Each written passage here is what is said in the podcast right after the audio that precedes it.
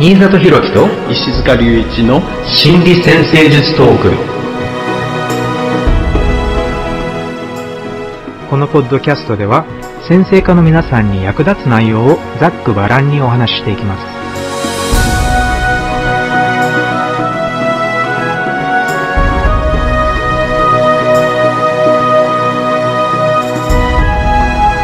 はい皆さんこんにちは。新里博樹ですこんにちは、石塚隆一です。よろしくお願いしますよろ。しくお願いします。はい、今回は、えー新シリーズ、えー12サインと成長の方向性っていうテーマで、これからまあ12回にわたってお送りしていきたいと思います。はい。まあね、この数年でね、まあ、ハウスについての考察、そして前回までのね、アスペクトについての考察っていうのを行ってきました。で、今回は12サインの一つ一つについて、12サインっていうのは、まあ、ホロスコープを12分割して、まあ、こういうお羊座から始まって魚座までのサインがあるわけなんですけれども、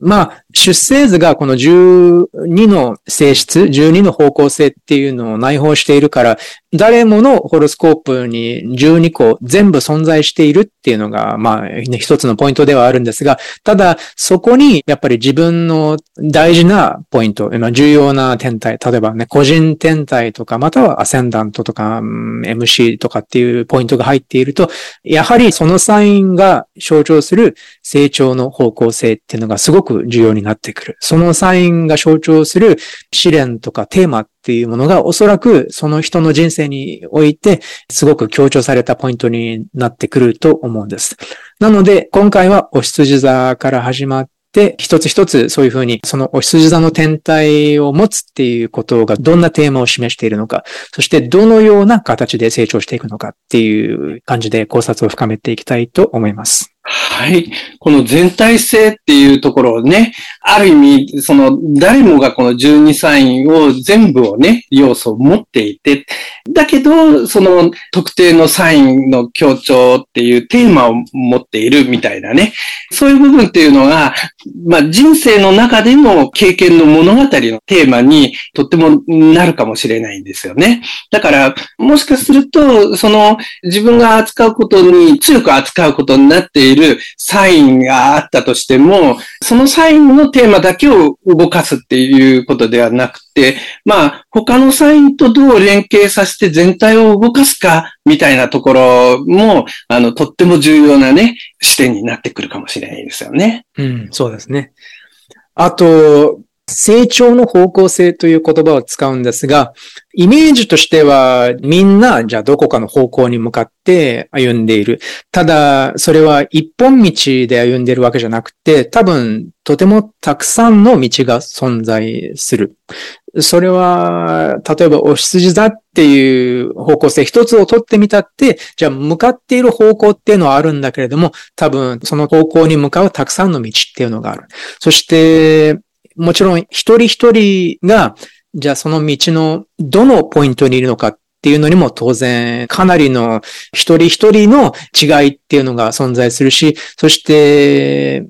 時代背景または環境背景っていうのによってそれがまた変わっていく。そして、まあ10代、20代、30代、40代、50代っていうふうにね、年齢を重ねるにつれてどういう方向に向かって成熟して成長していくのかっていうのも当然変わってくるので、だからそういうのも全部含めて、この成長の方向性っていうのを考えてみたいので、それはつまり、お羊座の天体は必ずこういう表現をするし、必ずこういう問題を抱えているっていう、そういう、そこまで単純な話じゃないっていうことなんですよね。だからね、まあそういうニュアンスもちょっと含めて、皆さんがね、送ってくださったご質問、ご相談などを取り上げるのも、そういうふうに、まあ多様な状況があって、その中で、ただ先生術がどういうふうに働くのかっていうのをね、こう考えていきたいっていう意味もあるんです。そうですよね。まあ、人生全体の話、自分は、じゃあ、今回ね、この世に出てきて、こういうことをやっていこうっていうところでも特定のね、テーマがあるかもしれないし、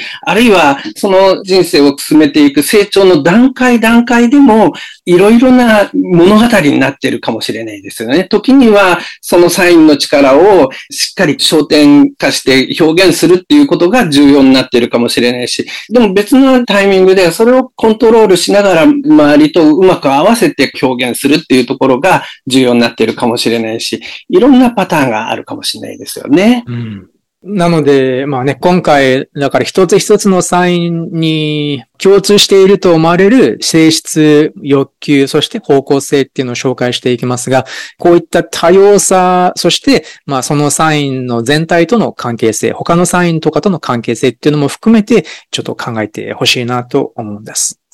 はい。じゃあ、とりあえずね、お羊座っていうサインの性質、欲求、そして方向性について少し上げていきたいと思います。はい。まず、これはノエル・ティル先生の言葉なんですけれども、リードする、つまりリーダーシップだと考えるんですけれども、まあ、リーダーシップを発揮する。そして、それはつまり先頭に立つっていう、まあそういう感じのエネルギーだ。そして、リーダーとして力を振るうとかね、そういう、まあ、12サインの一番先頭のサインらしい、そういう感じの印象を受ける言葉なんですけれども、そして欲求としては重要な存在でありたい。そして一番になりたい欲求。または一番でありたい。ベストでありたい欲求っていう、そういう言葉がお羊座と連想される言葉です。はい。それで、まあ、ちょっとね、これメールマガジンの方にも書いたんですけれども、まあ、一番になりたい欲求っていうのが、これが自然界の中の生存本能、または闘争本能って呼ばれるものに近いと考えています。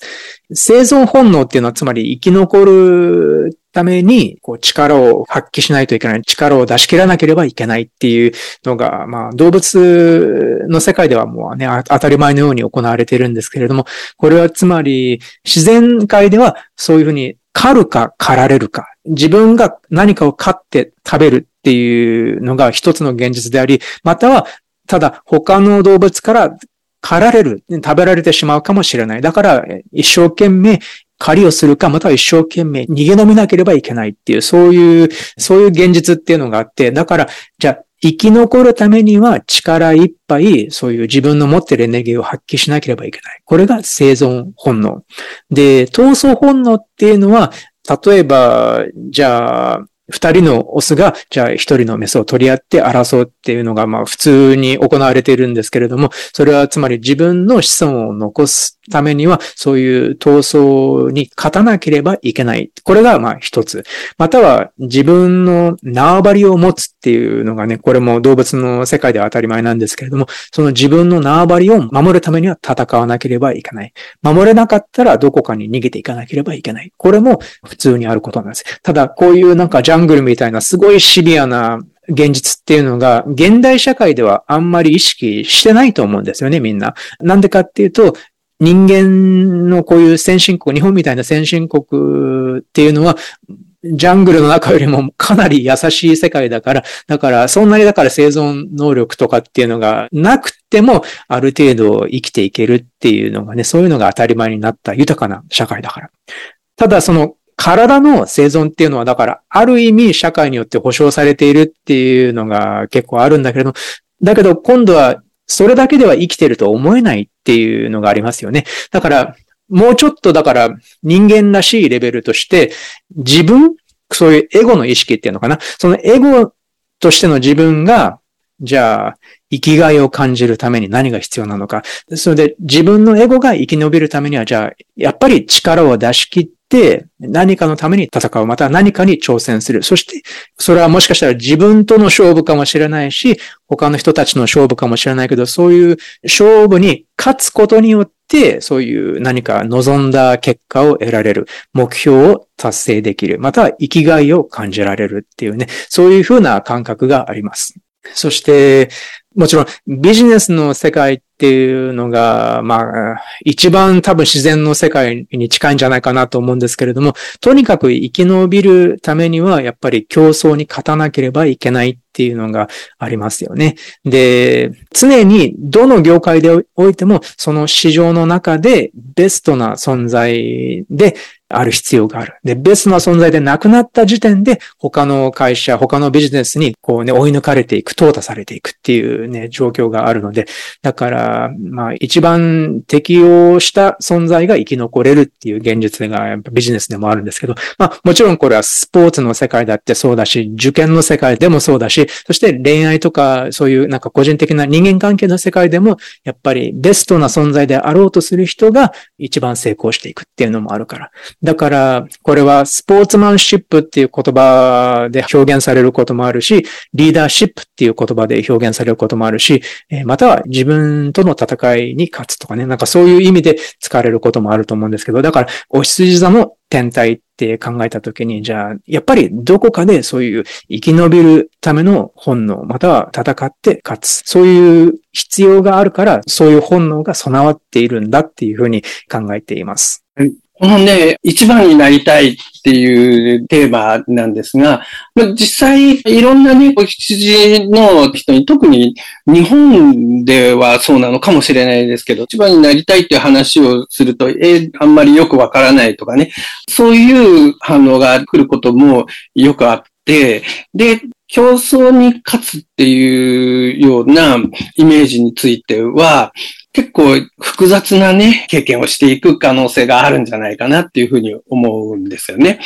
よくね、だから一番になりたいっていう言葉を、たくさんの人と競って一番になるっていうよりは、他の人がやってないことをやるみたいな話をしてみると、ああ、そういうところは自分の中にあるのはわかります、みたいな形で感覚を持ってる人もいて、うん、だからこれは必ずしも競争するっていうことがテーマではないかもしれん。まあ、生き残るっていうのはね、こう一つあるかもしれないけど、独特な自分をこう表現をするみたいなね、えー、ところをこう考えてもいいかもしれないし、自分でこう動いていくとかね、なんか新しいものをこう作り出す自分をこうちゃんと理解して表現していくみたいなテーマを見てもいいのかなっていうふうに思うことがよくあります。うん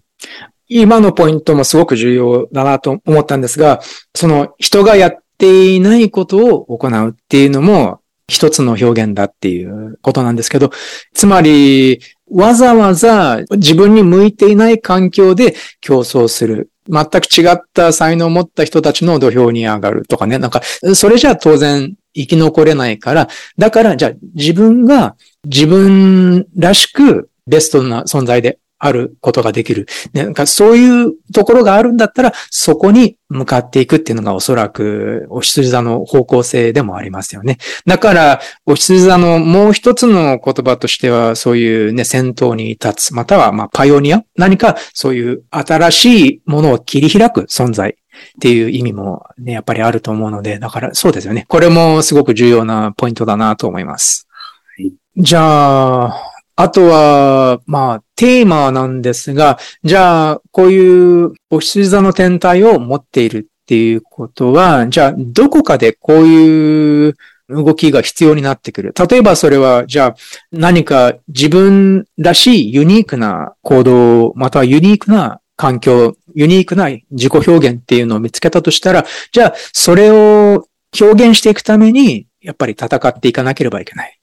で、例えばじゃあ、それがどんなユニークな場所だったとしても、おそらくそこでメジャーな部門よりは小さな環境かもしれないけど、そこでだって生き残りたいと思ったら多分やっぱり自分をなるべくま鍛えて表現していく必要があるとは思うんですね。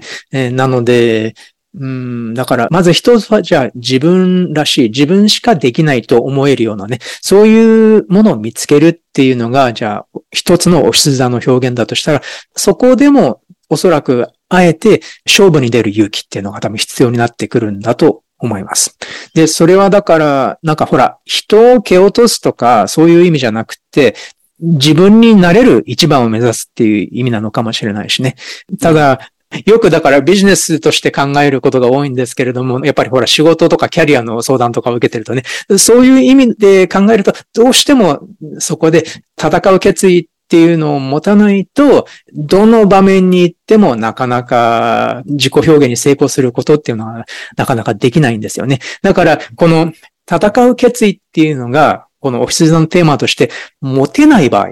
それはすごく自分の成長を妨げてしまうと思うんですね。だから、じゃあ、その戦う決意、または勝負する勇気っていうのを持てない人がいるとしたら、オフィスの天体を持っていてね、いるとしたら、じゃあそこで何が自分がそういうふうに決意する、行動することを妨げているのかっていうのを考えてみるのも多分重要なんじゃないかなと思います。うん。実際にね、このサインのテーマをこう、動かすときっていうのは、まあ、そういうテーマを持っているって分かったとしても、ちゃんと表現できるかどうか、あるいは効果的に動かせるかどうかっていうのは、あれですよね。そこにいろいろな困難があることもあれば、で葛藤があることもあれば、で、それを通してこう成長をしていく物語が進んでいくっていうことですよね。うん、うんで、例えば、まあほら、日本は特に周囲との協調っていうのがすごく重んじられる社会だから、だからなるべく周囲全体で協力して、で、全体に貢献するっていうのは、とても日本人の美徳だと思うし、実際にそれでね、すごく良い結果を出せるっていうのも、そういう現実もあるから。だからこれはもちろん、12サイン全体で考えたときに、そういう周りとの協調っていうのは非常に重要なエネルギーであることに間違いはないんです。ただ、個人としてお羊座を持っている人がいたとしたら、多分、じゃあ周囲との協調をする中で自分にふさわしいポジションっていうのがある。それはもしかしたら、じゃあ、新たなものを切り開いていく先導者、開拓者としての立場なのかもしれないし、または周囲を率いることができるリーダーとしての立場なのかもしれない。なのでね、人との協力、そして全体への貢献っていうのを無視しているわけじゃないんだけれども、ただその中でお羊座のエネルギーていうのには発揮されるべき場所っていうのがあるんじゃないかなとも思うんです。うん、そうですよね。これは、まあ、人生の中でね、そのエネルギーを表現する、経験する、言うといろんな次元があるからね。なかなかこれは一概にこうっていうふうに言えないかもしれないし、よく考えてみれば、そこでこういうふうにね、こう強く意識するのも、それ自体、お羊のエネルギーじゃないか、みたいな形でね、一見そうは見えないようなあり方もあるかもしれないんですけどね。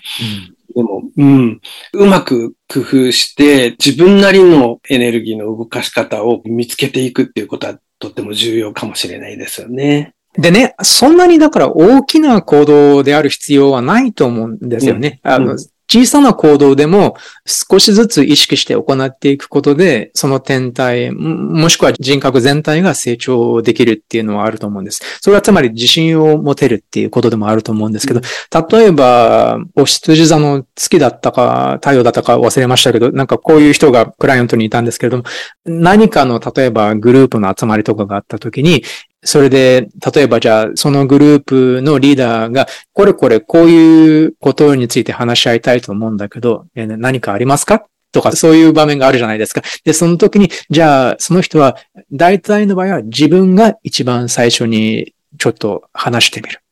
別に、ほら、自分が優れているからそうするわけじゃなくて、なんとなく、あ、じゃあ、まず、じゃあ、私が一番最初の言葉をこう投げてみよう。っていうふうにね、そこから他の人たちが発言しやすくなる空気を作れるから。うんうん、つまり、そういうふうにグループの中でみんながちょっと参加をためらうような状況で、じゃあまず自分が最初に手を挙げてみるとかね、最初に発言してみる。他にも小さな行動としては、じゃあ人間関係とかの中で、まずじゃあ自分の方から、じゃあ相手に話しかけてみる。知らない人とが集まっているところで、自分から働きかけてみる。自分から知らない人に世間話をしてみるとかね。なんかそういうふうに、つまりリードするっていうのはそんなに大きな行動じゃなくても、まずそういう動きを作り出すことができるっていうことでもあるから。からそういうのも意識してみると、多分、お羊座の表現としてはふさわしいんじゃないかなとも思うんですけどね。はい。うん、そう考えるともういろんな場面でね、当てはまりそうな感じがありますよね。うん。そうですね。まあじゃあ、とりあえずね、今回も様々なご質問、ご相談をいただいているので、いくつか取り上げながら、もう少しお羊座の天体について考えていきたいと思います。はい。えー、じゃあ最初の方のご相談です。私はお羊座の8度、8ハウスに水星があります。8ハウスにお羊座の水星があります。自分のホロスコープの中でこの彗星が一番ピンとこないもので、だからこそ使えていないんじゃないかと感じてきました。今回先生の以下の記述を読んで思い当たることが多く、やはりきちんと活かせておらず、ネガティブな方向に働いているのではないかと思い、メールさせていただきました。思い当たったのは以下の文章です。これは、お羊座の天体に見られがちな悩みとして挙げたポイントなんですけれども、周囲と対立しがちになる。または、逆に対立を嫌うあまり、重要な場面で勝負を避けてしまう。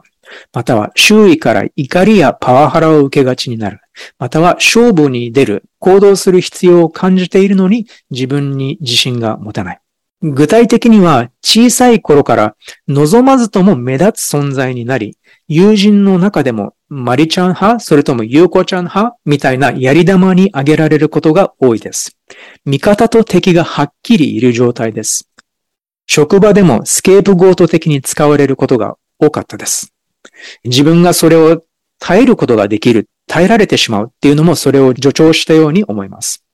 私自身は対立、特に身内や仲間間での対立は本当に苦手で、例えば公式戦で友達と戦わないといけない状況だと萎縮しますし、逆に仲間だと思っていた人にあからさまな敵意を向けられるとめちゃくちゃ凹むというのが弱点の一つです。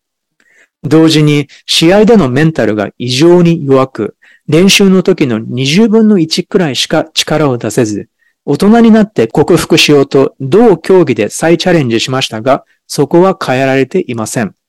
仲間内ではその点で有名です。対人関係や職場で明らかに不当な扱いを受けても、その場で気づかなかったり、笑って合わせてしまったり、察知できてもパニックになって正当な反論ができないなど、悔しい思いをたくさんしてきました。また、パワハラやモラハラ的な社長のもとで連続的に働いたことが2回、エネルギーヴァンパイア的なセラピストと依存関係に陥った経験が1回あります。経験からその手の人たちを察知できるようになり、距離も取れるようになってきてはいますが、基本的には今も自尊心に欠けているなという感じです。きちんとポジティブに戦えたことは人生で2回だけ、受験の時と営業時代のコンテスト、2回だけあります。ただそれ以外は戦いの匂いがするとすぐ距離を置いている状態です。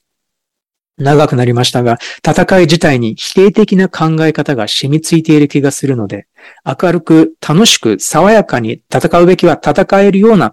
無駄な戦いは嫌ですが、今こそ戦う時だ。戦っていいんだと、その時を見極められるようになりたいんです。そんな風に、お羊座水星をポジティブに使う、活かすための示唆をいただけたら嬉しいです。よろしくお願いいたします。はい。ご自身のホロスコープの中で、水星がこのお羊になっているんだけど、他の部分はね、自覚はあるんでしょうけど、このお羊の水星の特徴がどうもピンとこないっていうお話ですよね。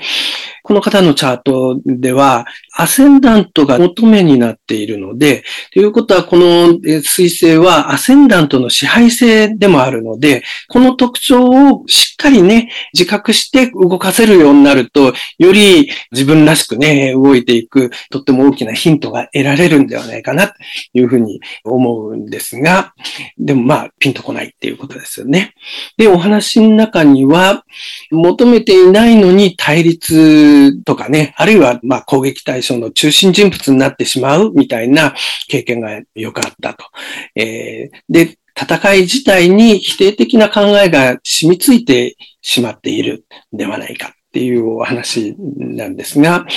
ここでは、ホロスコープをさらにね、見てみると、月もアセンダントと同じく乙女座なんですが、太陽が魚座、そして火星もね、魚座で土星とオポジションになってる。まあ、これらのポイントを考え合わせると、一つ、このお羊のね、自分自身をしっかりね、行動に移していく、表現していくというテーマも、ホロスコープ上にはあるんですが、それと同時に、みんなとね、一緒に動こう。えみんなの理想をかり意識して、それを共同してね、実現していこうみたいなね、そういう方向性っていうのもとっても強調されているわけですね。だから両方とも強調されているから、それをこう、うまく結びつけながら表現できる力をつけていけると良いっていうことだと思うんですね。で、ところが、ここでは、ホロスコープ全体が、西半球の方にね、どっちかというと焦点が向かっているので、だから、成長の過程をね、こう考えたときに、幼少期には、どっちかっていうと、何らかの形でね、自分自身を後回しにしてね、周りの状況、環境の方に合わせて動いていく方がうまく動きやすかった特徴っていうのがあったのかもしれないですよね。そうすると、その中で自分のことをしっかり主張していく、分かってもらうっていう部分が、そういうテーマが後回しになりやすかったのかもしれないですよね。だから、成長の過程で、先に人々と合わせて一緒に動いていくというところに、そういう力をつけていくっていうことを先に身につけていくっていうのはわかるんですが、で、大人になって、その部分がしっかり身についたら、今度はさらに自分自身の主張する部分をしっかり意識してね、そこに混ぜていく。そういう力を合わせてつけていく。これは先に身につけたね、人々を理解して一緒に動くっていうことを否定する必要はないんですよね。それをうまく進めていく力をしっかり持ちながらも、自分はこういう人間でこういうところを動かしたいんだ。そこをこう、しっかり意識して、それを表現を加えていく。そういうふうに意識できると、とってもバランスが取れて、充実が深まっていくような方向に成長していけるんではないかなと思うんですよね。だから、戦い自体に否定的な考えが染みついているっていうことですが、これ少し工夫としてね、修正をしていくといいと思うんですね。戦いっていうことは、戦うとみんなで追求することがうまくいきにくくなるっていうので、ちっちゃい頃はね、戦い自体に否定的な考えっていうのが出てきたかもしれないけど、その戦うっていうことは全部が良くないんではなくて、こういう部分には戦いが重要だ。こういう部分には重要だ。それを改めて学び直して動かす。力をつける。これ意識的に見分けて進めていくっていうような形で動いていけば、多分無自覚にね、状況の中で感情が動くと、戦いみたいなものにこう触れた時に、あ、ちょっと避けた方がいいかな、みたいな感情動くかもしれないけど、いや、ここでは、この戦いは自分をしっかり表現するためだ、みたいなところを、その場でしっかり意識をすると、それを組み込むことができるんではないかなと思うんですよね。そんな風なところをね、意識しながら、改めてバランスを取り直していけると、充実が深まるんではないかな。そんな風に思いました。うん。なので、まあね、この人間関係の中で、そういう協調と、まあこれは自己主張かな？そういうののバランスを取っていくっていうのがね、今多分おっしゃっていただいたような感覚の中ですごく役に立つんじゃないかと思うんですが、もうちょっとホロスコープについて見てみると、まず土星がアセンダントとコンジャンクションっていうね、土星がアセンダントにぴったり乗っている状態で、その土星が7ハウスカスプの火星とポジションをとっています。で、水星は、お羊座の水星が8ハウスにあるっていうことなので、まずこのお羊座の水星が8ハウスにあるっていうのが、この、じゃあ戦いとか挑戦とかっていうのが、おそらくある程度自分の内面に関するものだっていうのがわかると思うんですね。で、ハチハウスっていうのは多くの場合はそういう心理的なトラウマとかね、そういう精神的な傷跡とか、まあ、情緒的な傷跡っていうのをある程度癒していくっていう必要性もあると思うので、なので、ここにお羊座の彗星があるっていうことは、多分、自分の中でちょっと癒したいもの、癒さなければいけないものっていうのがあって、でもそこに到達するためには、ある程度のそういう、まあ、そのための戦いっていうのが必要になるんじゃないかと思うんです。この場合の戦いっていうのは本当に人とのあれじゃなくて、自分の中で勇気を持って、踏み込んでいかなければいけない、そういう過去が存在するのかもしれない。で、まあ、土星がこうね、アセンダントに乗っている。そして土星が逆行しているっていうのがあるから、もしかしたらじゃあそこで、これは父親との関係性っていうのの中に何かじゃあそういう大きな傷跡があるのかなとも思うんです。特にこのね、土星と火星のオポジションっていうのがあるから、じゃあもしかしたらそこに何かそういう怒りの表現っていうのに関してものすごく危機感を覚えるようなそういう過去があったのかもしれない。ただ、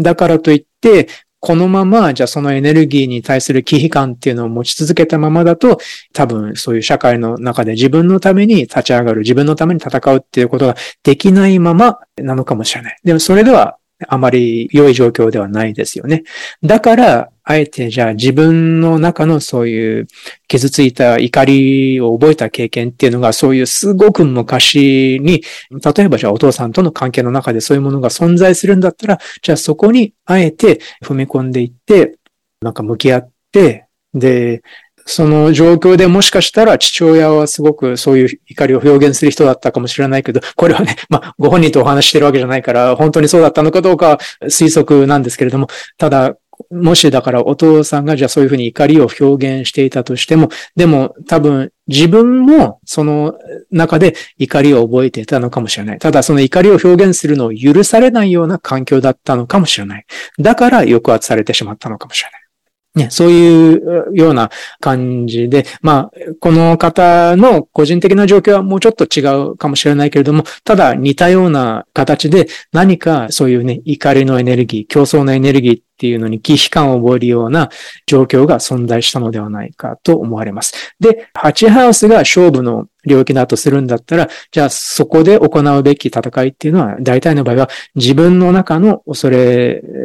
恐怖の源になっている。そういうような経験、そういうようなトラウマと向き合うっていうことだとも思うので、だからそっちの方面も、もちろん人間関係の中でどういうふうにそういう自己主張と協調のバランスを取っていくのかっていうのはもちろん日常的に重要なんですが、そのもう一つの糸口として、じゃあ自分の内面にそういうまだ抑圧されているこの激しいエネルギーの抑圧について、そのトラウマと向き合うことが大事なんじゃないかなと思いました。この癒しのね、部分が進んでいくと、まあ今度は他人との深い理解を作っていく、あるいはあの協力関係を作っていくときに積極的にね、深い会話を進めていくこともできるようになっていくかもしれないですよね。うん、それこそが多分このハチハウスのお羊座の彗星のリーダーシップの発揮の本領なのかもしれませんね。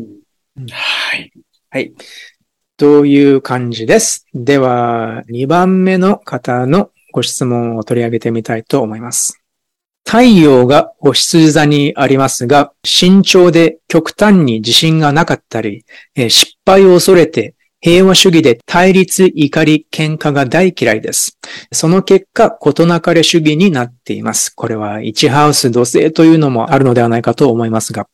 対人関係で対立するのが怖くて友人が一人もいません。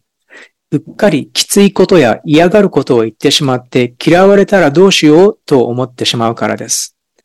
他人の本音、建前の使い分けが苦手です。本当はどう思われているかが怖いからです。太陽お羊座を発揮していないと常々思っていました。太陽お羊座を活かすにはどうしたらよいでしょうかはい。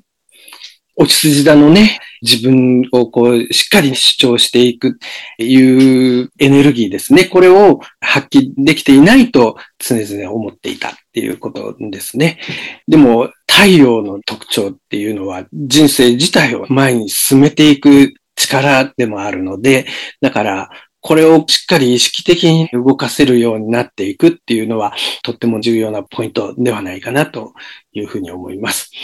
でも、じゃあ、それをあまり表現しないような特徴が、過去に、特に幼少期に身についてきてしまっているんではないかいうふうに考えられるわけですよね。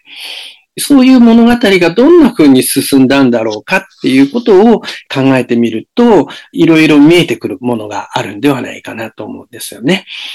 だから、もしかしたらね、これは幼少期もずっとホロスコープっていうのは変わりませんから、大羊の太陽を持っていて、その衝動を動かす場面っていうのもあったんでしょうね。だけど、まあ、その中で表現をしたときに、その表現が、まあ、うまく相手に伝わらなかったり、周りに伝わりにくかったりして、それが望ましい状況を作らなかったかもしれない。しれないそうすると、あ、このエネルギーっていうのはあんまり強く表現しない方がいいかもしれないな、と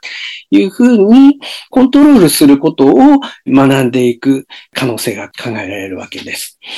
で、まあ、そういうその成長の過程っていうのを追っかけて見てみると、見えてくるものがいろいろあるかもしれません。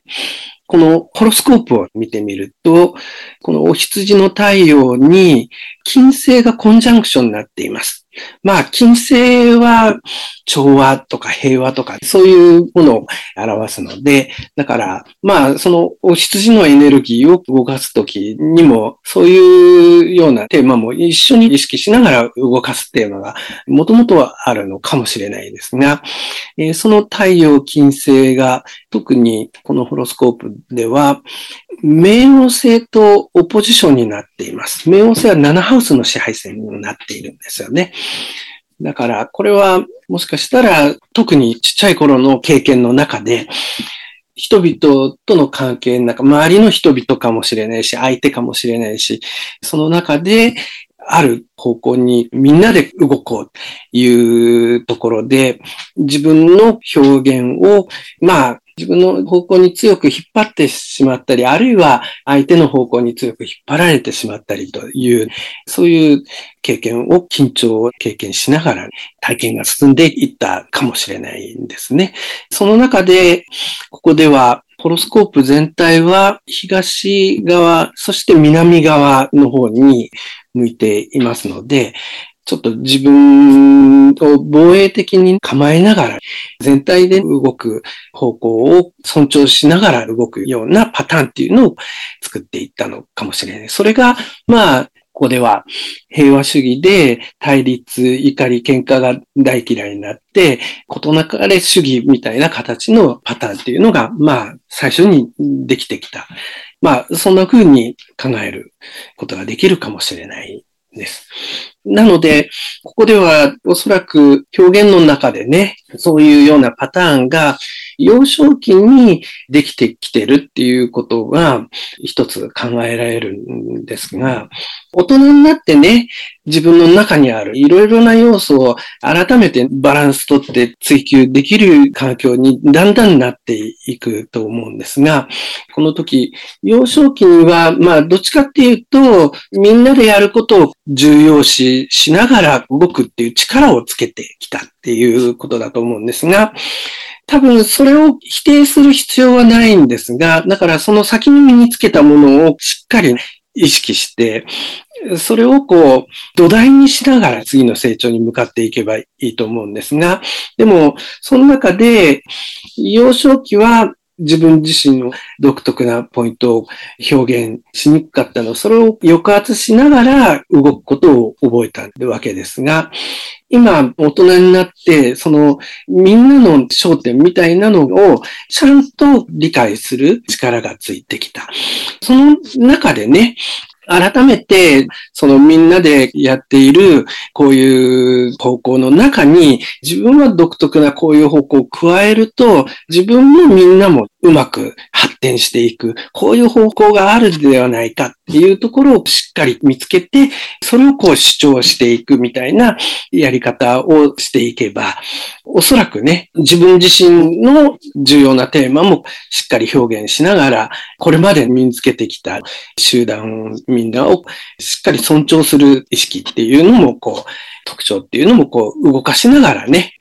混ぜていくことができるんではないかなと思うんですよね。そんな風な方向で改めて自分の中に自分をこうしっかり新しいテーマ、独特なテーマを作り出してそれを集団の中に発信していく。そういうテーマがあるっていうことをしっかり意識する。それを表現するっていうのは必ずしも対立、怒り、喧嘩につながらなくてもいいんだ。つながらなくてもそれができるっていうところを学んでいけるといいかもしれないですよね。あるいは、それができるような工夫をして力にしていくっていうところが重要なポイントになるかもしれません。そんな風に思いました。はい。もうちょっとこのホロスコープについてお話しすると、MC に木星と火星がコンジャンクションしていますね。これは水亀座の MC に水亀座の木星と火星がコンジャンクション。さらに、ジューハウスに同じく水亀座の月が入っています。これっていうのは、まあ多くの場合は仕事、もしくは、まあその他の社会的な状況で、かなり自己表現、そして自分の才能や能力っていうのを発揮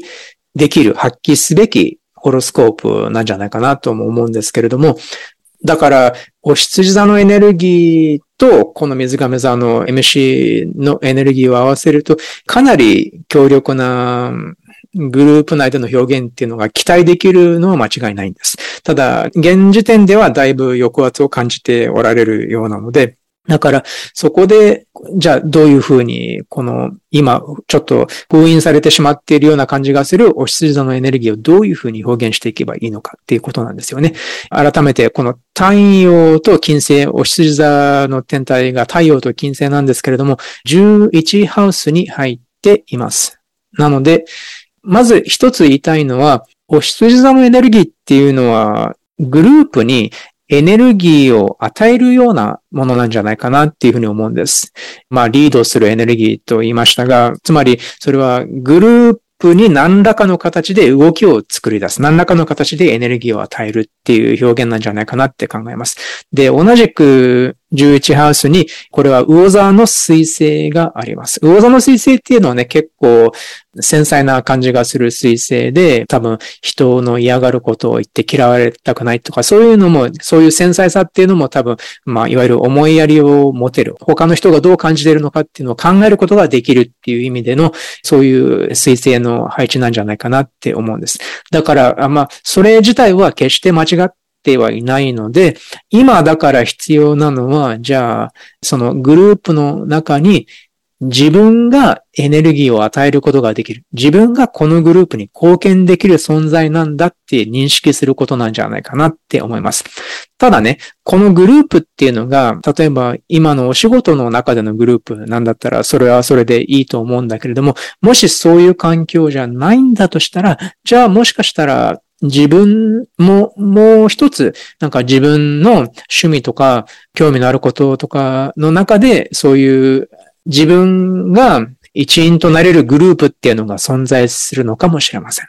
またはそういうグループをあえて見つけるっっていうのが、まあ一つの鍵なのかもしれません。で、その中で、まあね、一番最初に言いましたが、ほんの些細なことでもいいので、ちょっと自分が動きを作り出すようなことをしてみる。それは例えば、じゃあ自分から手を挙げてみる。自分が最初に手を挙げる人になってみる。最初は何かポツンと何か一言を発言することで、え周りの発言を流すような、そういう行動をしてみるっていうのも、まあそういう小さな始まりでもやってみる価値はあるんじゃないかなと思います。そして、こういうお羊座の使い方っていうのは当然争いとは全く関係がないし、あまり対立っていうのにもつながらないので、割と表現しやすいエネルギーなんじゃないかなとも思います。で、そういうふうに少しずつ少しずつ、じゃあ、まず自分が最初の言葉を投げかける。最初に話しかけてみるとか、そういうような行動を繰り返して、自信がついてきたら今度はじゃあ自分がこのグループにポジティブな形、ね、動きをもたらしてみる。それは、例えば、じゃあ、自分がポジティブな言葉を発してみる。ポジティブなエネルギーをグループに与えてみるっていうことなのかもしれない。なので、そういう感じで意識して、少しずつ小さな行動から始めてグループに貢献していったら、このお羊座のエネルギーっていうのは、喧嘩とかじゃなくて、すごく、まあ、優しい、だけど力強い形でグループに貢献できる。そういう流れができてくるんじゃないかなと思います。ただ、この大前提となるのは自分が好きだと思える。自分が好きなことをしている。グループっていうのを見つけられるかどうかなのでね、そういうのがあればいいんじゃないかなと思いました。はい。この自分に自信をつけていくっていうことは、とっても重要なポイントかもしれないですよね。特にこの対人関係の中でね、自分自身、まあ、対立するのが怖いっていう感覚がね、あるっていうことなんですが、その、やっぱりね、王室人のテーマを持っていると、本音と建前っていうのをこう分けるっていうことは、あんまりその自分の性質には合わないかもしれないですのでね。だけど、それが自分自身のとっても力になる部分であるんじゃないかと思うので、他人が本音建前使い分けしているかもしれないけど、まあそういうことにあんまり影響を受けずに、しっかりとね、自分が重要だと思うこと、正しいと思うことっていうのをこう表現できるようになっていく。そのためにはね、そういう自信をしっかりつけていくっていう部分もとっても重要になりそうですよね。はい。まあね、今回取り上げた二人の方のお羊座のエネルギーっていうのは、どちらかっていうと、そういう戦いっていうのを望まないっていうね、なんかそういう感じの印象を受けたんですけれども、もうちょっとお羊座と人間関係について話してみると、結構多いんじゃないかなと思えるのは、あえて強いエネルギーで相手にぶつかっていく。つまり、一旦喧嘩をしてから仲良くなるとかね。なんかそういう感じの表現の方が、お羊座の天体らしい関係性の作り方っていうのがあるんじゃないかなって思います。これはね、まあ、この日本の社会とあんまりもしかしたら合わないっていうところもあるのかもしれないけど、それでもあえて喧嘩してから仲直りしてもっと仲良くなるっていうのは、やっぱりどの社会にも存在するパターンではあると思うので、これっていうのは相手の力を認める、相手が対等な存在だと認めているから、だからあえてぶつかってみるとかね、そういうようになることもあるので、